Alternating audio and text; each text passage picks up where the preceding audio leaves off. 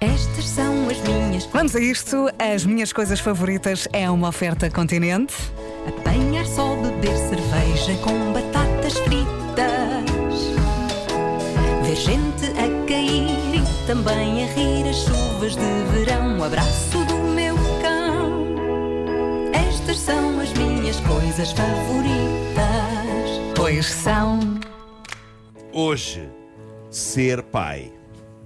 Tinha de acontecer, este é o melhor dia para isso, 7 de junho de 2022, o dia em que Pedro Galvão Marco completa 13 anos e Parabéns. passa oficialmente a ser um adolescente. Obrigado. 13 anos é uma idade tramada por várias razões. Uma delas, o facto de tanta gente dizer 13. Mas sim, agora ele é um teenager.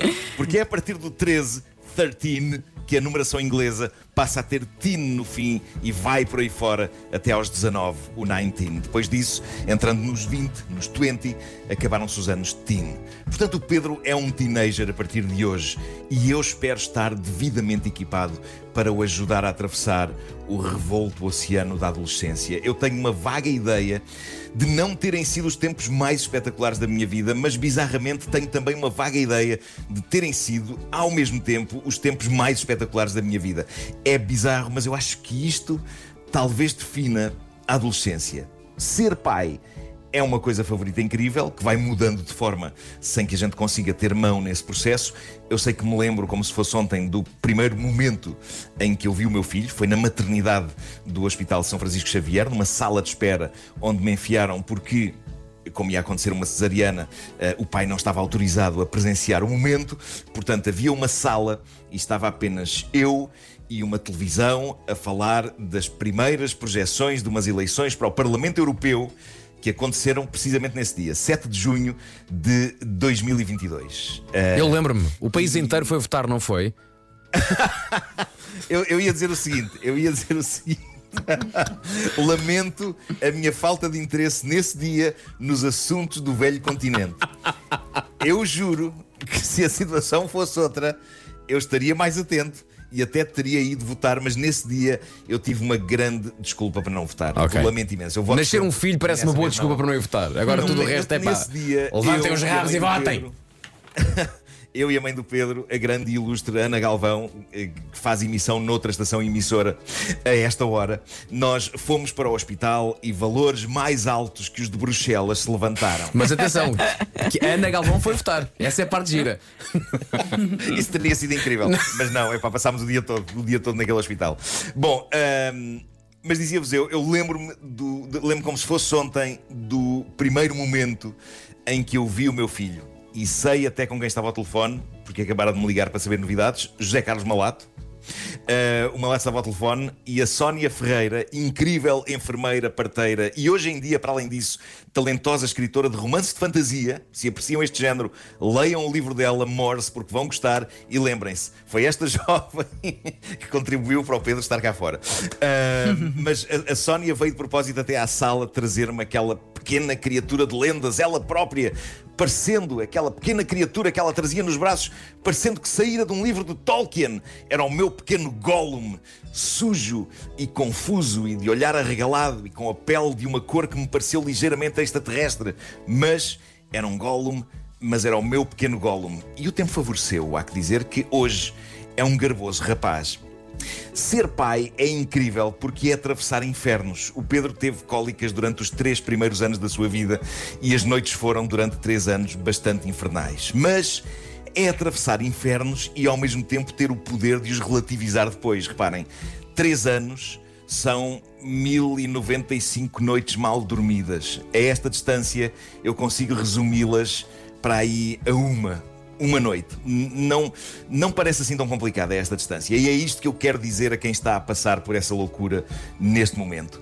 Malta, um dia à distância, todas essas noites mal dormidas parecerão apenas uma e tudo terá passado. E ficam só as coisas boas. Eu tenho um handicap que é o seguinte: eu não consegui ensinar o meu filho a andar de bicicleta, porque nunca calhou eu aprender a andar de bicicleta. Mas Sempre adorei nadar e meti na cabeça que havia de ensinar o meu filho a nadar. E foi aos poucos, foi com paciência, de férias em férias, ou sempre que nos cruzávamos com uma piscina.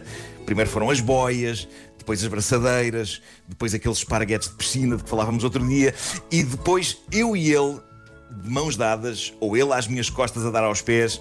Eu sei que tantas experiências depois, estamos um dia numa piscina, nas termas de Chaves, e estamos os dois sozinhos, ele com uns 6, 7 anos, e eu tenho um lampejo de intuição, que é uma coisa rara em mim. E eu digo-lhe, Pedro, eu acho que tu já sabes nadar por esta altura. E ele duvida, mas eu estou ali ao pé, e ele avança e está a nadar. Sem braçadeiras, sem boias, sem as mãos do pai, ele está a nadar sem ir ao fundo. E digo-vos uma coisa, malta, eu criei muita coisa na minha vida: programas, séries, sketches, piadas. Tenho orgulho em várias dessas coisas, mas todas elas são zero ao pé do maior momento de consagração da minha vida, que é o momento em que o Pedro e eu percebemos que ele já sabia nadar. Eu já ganhei prémios por coisas, mas esqueçam, esta foi a maior consagração de sempre. As coisas chatas passam, dizia eu há pouco, mas depois há as coisas que não queremos que passem. Uma das minhas coisas favoritas ao longo destes 13 anos carregar o meu filho às cavalitas, passear com ele às cavalitas ou simplesmente estar sentado no sofá a ver televisão com ele, por sua vez, sentado em cima dos meus ombros. Nós fizemos isso até já não ser possível fazer mais, por três razões: o tamanho dele, o peso dele e, naturalmente, o embaraço dele em ser um galifão sentado nos ombros do velho pai. Portanto, eu despedi-me o mais estoicamente possível desse ritual, mas por dentro eu estava destruído mas ao mesmo tempo feliz, porque significa que ele está a crescer, o que é incrível. E, e, significa que eu estou a envelhecer, o que é uma valente trampa. Mas é o rumo natural das coisas.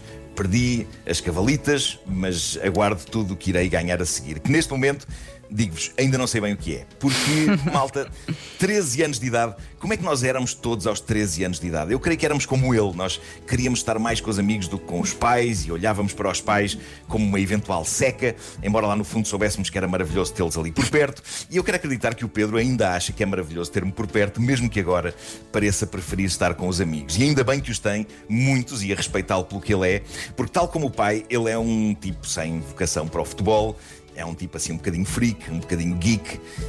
Tem a sorte de viver numa era em que os miúdos parecem aceitar-se uns aos outros como são, de uma forma bastante mais sensível e humana do que quando eu, quando eu tinha a idade dele. Agora, a única coisa chata que não passa é a seguinte, malta: é a dúvida constante e angustiante sobre se estou a fazer as coisas como deve ser. E eu suponho que isso seja geral e suponho que seja isso que nos mantém alertas e a tentar ser o melhor pai que consigamos ser. Eu sei que já fiz, já fiz coisas certas, eu sei que já fiz asneiras e, e sei que faço coisas que, eh, no fundo, parecem estar na fina linha que separa o certo da asneira. E sei que, apesar de se escreverem muitos livros sobre o assunto, não há bem um manual de instruções definitivo. Mas não entremos em pânico, que há coisas piores do que a angústia e a dúvida constantes sobre como ser um, par, um pai de jeito. Que coisas?